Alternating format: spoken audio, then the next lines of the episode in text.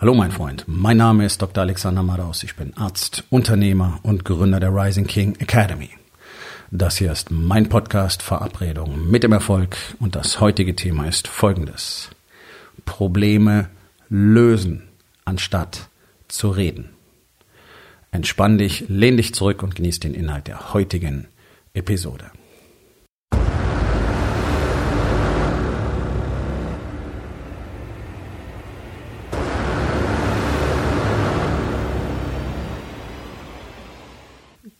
Deutschland hat keine gute Problemlösungskultur. Wir haben eine Problemdiskussionskultur. Ja, wir zerquatschen alles. Was dazu führt, dass sich tatsächlich die wenigsten Menschen damit beschäftigen, was denn wirklich getan werden kann, damit Probleme gelöst werden. Ja? Und wir sehen es in ganz, ganz vielen Unternehmen, eigentlich in fast allen.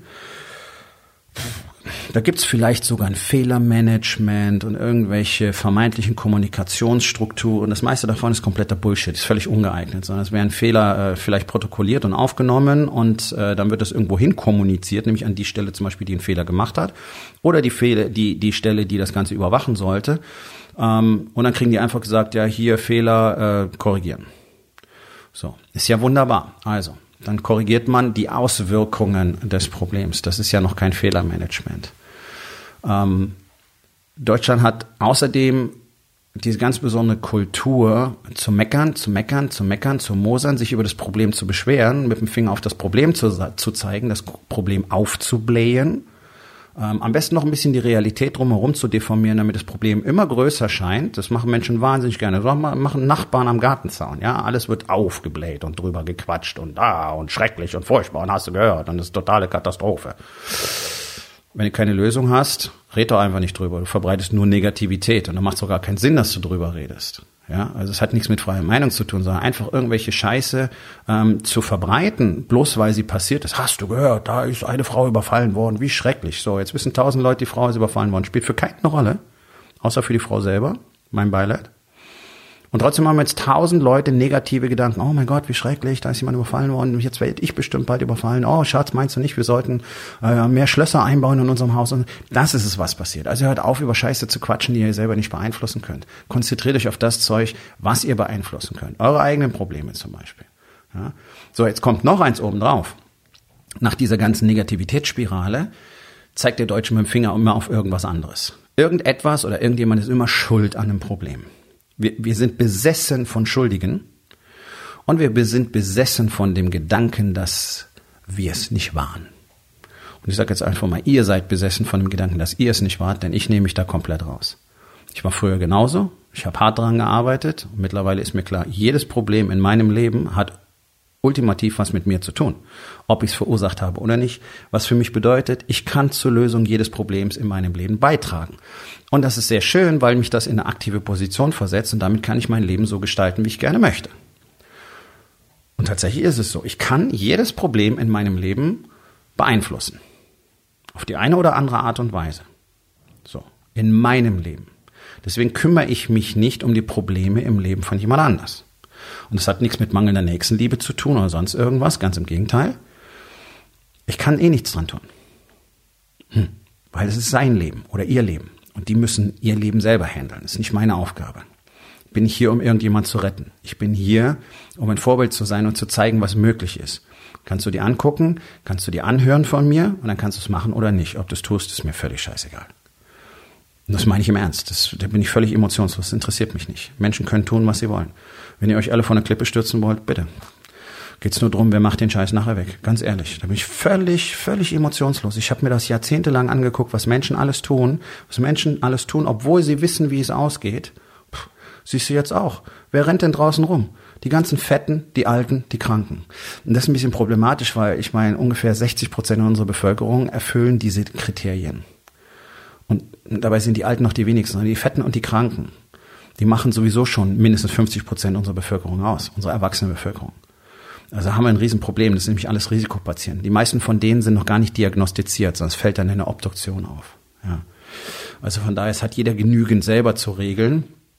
Kannst du tun oder nicht, kannst weiterhin brav im Angesicht von Corona und knappen Beatmungsplätzen irgendwann deine Zigaretten rauchen, ist alles cool, ist alles cool. Es betrifft mich nicht. Es betrifft mich vor allen Dingen nicht mehr an der Front in der Patientenbetreuung und da bin ich sehr dankbar dafür. Denn es gibt nichts Frustrierenderes, als äh, solche Atemwegserkrankungen zu behandeln. Ich bin einer von wahrscheinlich wirklich wenigen Experten, die so viel Erfahrung damit haben, solche ähm, äh, Lungenerkrankungen zu behandeln. Ich weiß, wie es ausgeht. 90 Prozent überleben es nicht. Es ist katastrophal, es ist extrem schwierig, anspruchsvoll in der Therapie für alle, die das behandeln, Pflegepersonal wie Ärzte. Und äh, wenn Menschen meinen, sie müssten sich selber aktiv in diese Lage bringen, bitteschön, ich möchte das nicht mal ausbaden müssen. Ja, sage ich ganz ehrlich, das, da habe ich meine Aufgabe nicht mehr drin gesehen. Ähm, ständig nur auszubaden, was Menschen aktiv sich selber antun. Und das kann jeder gerne tun. Aber dann meckert nicht drüber, dass es scheiße ist. Dann meckert nicht drüber, dass ihr möglichst nicht auf Veranstaltungen, Konzerte, zu Fußballspielen gehen dürft. Denn, denn, diese ganzen Risikopatienten in der Bevölkerung sind ja nicht zufällig entstanden. Das ist kein Schicksal, sondern die haben das selber verursacht. Das heißt, der allergrößte Teil der deutschen Bevölkerung ist die Ursache dafür, dass wir diese ausgedehnten Schutzmaßnahmen eingeführt haben und dass jetzt keiner mehr sich traut, irgendwas davon rückgängig zu machen, obwohl es wahrscheinlich sinnvoll wäre. Aber das ist ein Thema für einen anderen Tag. Darum geht's gar nicht. Ja, also Problemlösung beginnt bei jedem Einzelnen. Seid einfach nicht fett, seid mal gesund, esst ordentlich, seid sportlich aktiv. Habt ihr ein Risiko von null, an der Corona-Gescheiße zu versterben. Hör auf zu rauchen, dein Risiko sinkt massiv ab. Die Dicken haben doppelt so hohes Risiko, schwer an Corona zu erkranken und zu versterben. 83 Prozent der Verstorbenen sind dick. Ha, macht ein Bild, oder? Ja, wir haben jetzt eine ganze Menge Daten mittlerweile von, der, äh, von verschiedenen Ländern auf der Welt. So, das ist das Bild. Das heißt, hier braucht man keiner groß quatschen in Deutschland. Ihr habt's alle verursacht und jetzt habt ihr Schiss, dass euch die Kohle ausgeht. Hm, also, was trägst du denn zur Problemlösung bei? Schreibst täglich fleißig Kommentare und Posts im Internet darüber, wie sinnlos die Maßnahmen der Bundesregierung sind oder dass es alles eine Verschwörungstheorie ist oder meinetwegen auch andersrum. Aber was machst du denn tatsächlich, um zur Lösung des Problems beizutragen? Hast du angefangen, deine Kalorien zu tracken? Hast du aufgehört, Schokolade und Kartoffelchips zu kaufen? Hast den ganzen Scheiß weggeschmissen? Isst du nur noch Gemüse, gesundes Zeug? Hast du jeden Tag ein Workout, dass du fit und gesund wirst? Damit solche Dinge für dich naturgemäß keine Rolle mehr spielen müssen, weil dann ist es nur eine Erkältung? Ja, tust du das alles? Nein? Okay, dann poste bitte auch nichts mehr und sprich auch nicht mehr über die Situation, denn du bist Teil des Problems. So, und hier geht's doch los. Mal zu erkennen, was passiert denn wirklich? Was ist denn das Problem? Und das ist ein, das ist, das ist etwas, das auch praktisch alle Unternehmer, das weiß ich aus vielen, vielen, vielen, vielen, vielen, vielen persönlichen Gesprächen haben, die sehen gar nicht, was los ist. Und ganz gefährlich dabei ist es, einfach Scheiße, die schon passiert ist, die immer wieder passiert, einfach zu akzeptieren und dann zu sagen, ja, das ist doch so. Oder da haben wir uns ja auch nicht drüber aufgeregt. Warum sollen wir denn jetzt hier was machen? Und das ist etwas, das ist wunderbar, ein wunderbares Beispiel in dieser Corona-Krise gerade. Ja, es gibt ja diesen unseligen Vergleich mit der Grippe, der unter allen Umständen komplett falsch ist. Es sind zwei verschiedene Erkrankungen. Die Übertragungsrate ist anders, die Sterblichkeitsrate ist komplett anders. Ist komplett etwas anderes. Aber da muss man sagen, hm, finde den Fehler. Die Leute gehen noch her und sagen, ja, bei einer Grippesaison 2017, da sind 25.000 Menschen gestorben, das hat auch keinen interessiert. Ach so, das heißt, der Schluss, den wir daraus ziehen, ist, dass uns jetzt auch 25.000 Menschen, 25.000 äh, Tote nicht interessieren, ja? Ist, ist das der Schluss, den wir aus diesem Problem ziehen? Oder wäre die richtige Überlegung, ha, warum haben wir denn da nie was draus gemacht? Warum hat denn, obwohl wir jedes Jahr Zehntausende von Grippetoten haben, also nicht nur 2017, das sind immer die Zahlen, die sie jetzt daherbringen. Also wir haben jedes Jahr Tausende, Zehntausende von Grippetoten. Die sind in aller Regel auch bereits vorerkrankt, ja, okay. Warum passiert da nichts? Warum gibt es da keine Aufklärungskampagnen? Die einzige Aufklärungskampagne, und hier müssen wir doch mal hellhörig werden, ist, dass sich die Leute impfen lassen sollen. Ich bin kein Impfgegner. Um Gottes Willen nein. Also gegen Dinge wie zum Beispiel Tetanus oder Masern oder so sollte unbedingt jeder geimpft sein, weil wir wissen, was das tatsächlich auch im Verlauf der Menschheitsgeschichte der letzten 150 Jahre für eine Bedeutung hat. Das ist extrem wichtig. Bei der Grippeimpfung ist es ein bisschen anders, weil wir, wenn man genau hinschaut, und das kommuniziert ja keiner, durch die Bank eigentlich eine Effizienz von ungefähr 20 Prozent sind. Also Grippeimpfstoffe sind ja in aller Regel ziemlich scheiße. So. Aber das ist die einzige Empfehlung. Schön Grippeschutzimpfung besorgen. Ne? Bundesregierung plus Pharmaindustrie. Die sind ja nun mal richtig dicke. Äh, haben wir auch bei der Schweinegrippe damals gesehen. Ja, also da ist äh, schöner Lobbyismus im Spiel. So. Warum? Die Impfung ist ja nur eine Möglichkeit. Warum wird nicht seit mindestens 20 Jahren bereits in jedem Winter eine Riesenkampagne durchgeführt. Leute, niest in die Ellenbeuge. Schüttelt euch nicht die Hände. Spielt euch nicht die ganze Zeit im Gesicht rum. Wenn du dich nicht wohlfühlst, bleibt zu Hause. Wascht euch die Finger.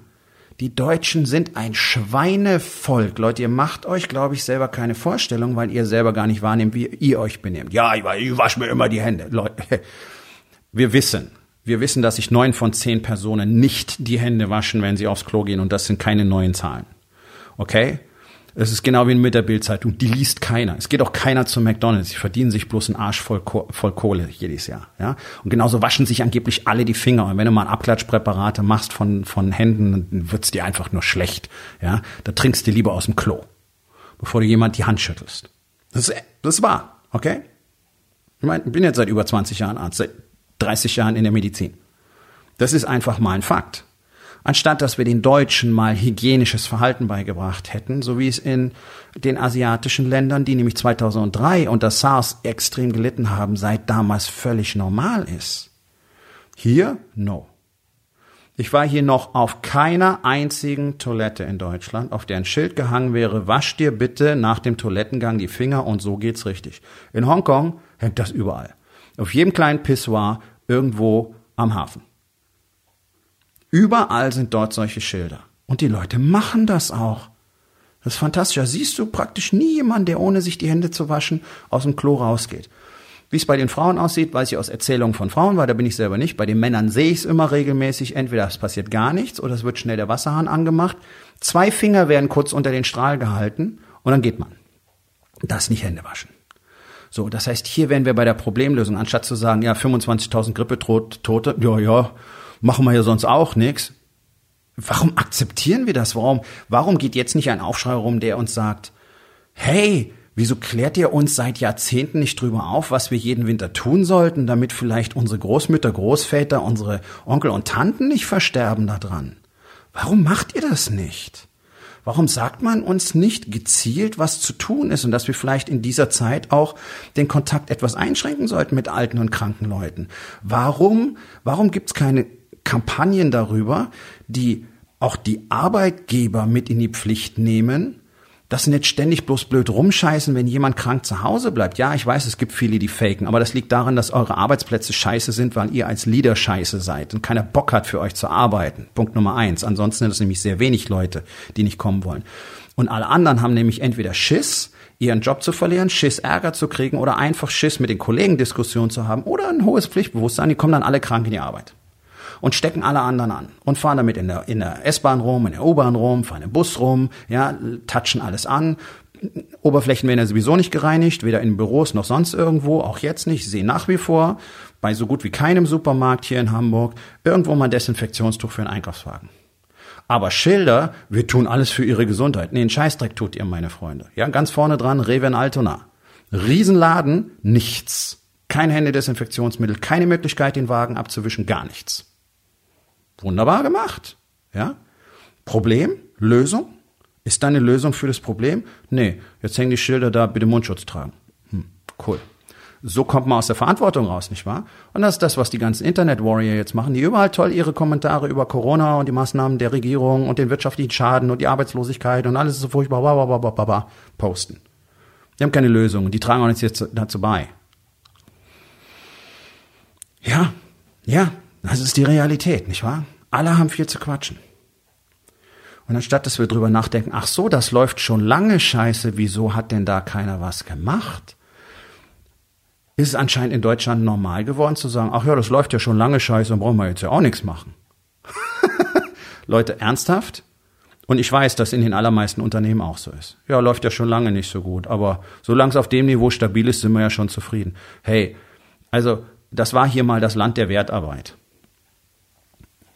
das können wir, glaube ich, komplett vergessen, weil in den Köpfen einfach nichts mehr von Wert übrig geblieben ist. Das ist mein voller Ernst. Was ist denn das? Was sind denn das für Verhaltensweisen? Was ist denn das für eine Herangehensweise, einfach zu sagen, ach ja, solange es nicht schlimmer wird, ist es ja in Ordnung. Ich habe mir das jahrzehntelang von Patienten angehört. Sie sind zu dick. Ja, in meinem Büro bin ich aber nicht der dickste. Ach so, dann, dann ist ja alles super. Dann ist dein Herzinfarkt ja gleich nur noch halb so schlimm, nicht wahr? Wow. So, und jetzt guck mal genau hin in deinem Leben, wo das überall passiert. Denn ich weiß, in allen vier Lebensbereichen hast du mit einer 99-prozentigen Chance genau diese Herangehensweise. Oh, oh, oh, oh, oh, oh, oh, oh, oh. Ja. Und dann wundert ihr euch, dass sich nichts verändert? Braucht ihr nicht. So, wo im Body, Being, Balance und Business? Wird es Zeit, das Problem zu lösen, anstatt nur drüber zu reden oder es zu ignorieren? Und was kannst du heute noch tun, um damit anzufangen? So, mein Freund, das war's für heute. Vielen Dank, dass du zugehört hast. Wenn es dir gefallen hat, hinterlass eine Bewertung auf iTunes oder Spotify und sag es deinen Freunden weiter.